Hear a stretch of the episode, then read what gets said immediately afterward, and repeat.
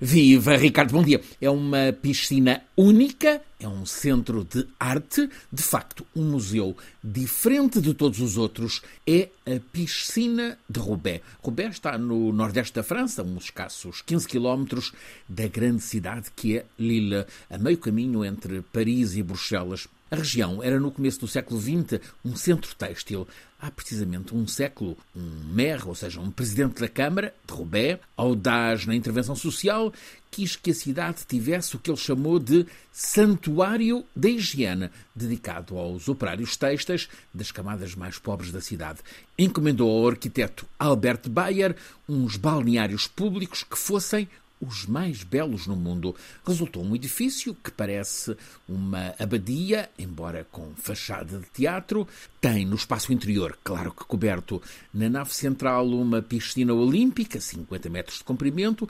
Nas alas laterais, assim como corredores que entram pelos jardins exteriores, há dezenas de chuveiros para a higiene dos operários com água aquecida por caldeiras. Os balneários e a piscina tiveram muita afluência até meados do século passado. Depois, por um lado, as pessoas passaram a ter banho em casa, por outro, as fábricas têxteis entraram em declínio e a bela ideia social dos banhos públicos foi-se esvaziando o balneário chegou mesmo a fechar no final dos anos 70. Depois, anos 80, o tempo de Mitterrand, com um influente, hiperativo ministro da Cultura, Jacques Lang, surgiu a ideia de transformar os antigos banhos públicos de Roubaix em Museu de Arte, Pintura e Escultura.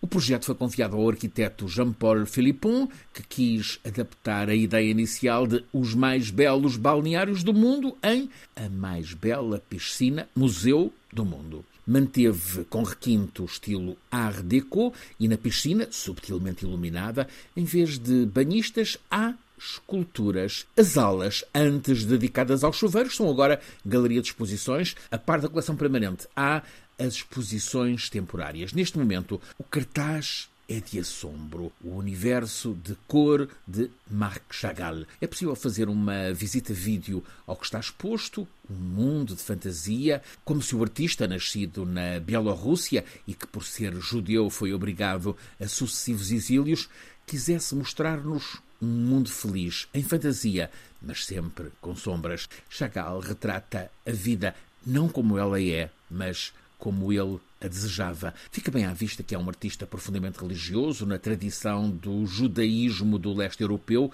celebra a religião a dançar, a cantar, sempre focado no espiritual, no transcendente. Esta exposição Chagall muda-se no ano que vem de Roubaix para Madrid, mas ainda nesta piscina de Roubaix há uma constante que é chamada de atenção a aguçar a curiosidade para uma outra exposição ou evento artístico pelo mundo. Agora, por exemplo, é a Bienal de Arte de São Paulo, principal encontro com a arte contemporânea no Hemisfério Sul, no Chamariz, em Roubaix, para esta Bienal. Lê-se que é o maior encontro com a arte contemporânea não ocidental.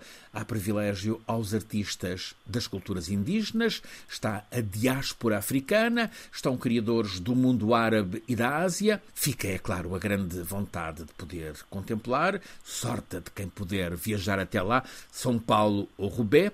Mas aqui, mesmo à mão de todos, há, por exemplo, o prazer de leituras e também fica à vontade de dar sinal dos sinais de Fernando Alves. 50 das crónicas feitas para a rádio, as últimas de 30 anos para a TSF, estão agora em livro. Ao lê-las, sentimos o desejo de as escutar. Adelino Gomes, ontem na apresentação, lembrou aquelas duas célebres frases de Brecht sobre a rádio. Um homem que tem algo para dizer e não encontra ouvintes, está em má situação, mas estão em pior situação ainda os ouvintes que não encontram quem tenha algo para lhes dizer. Seja permitido aqui um desejo, o de voltar a escutar o que Fernando Alves tem para nos dizer.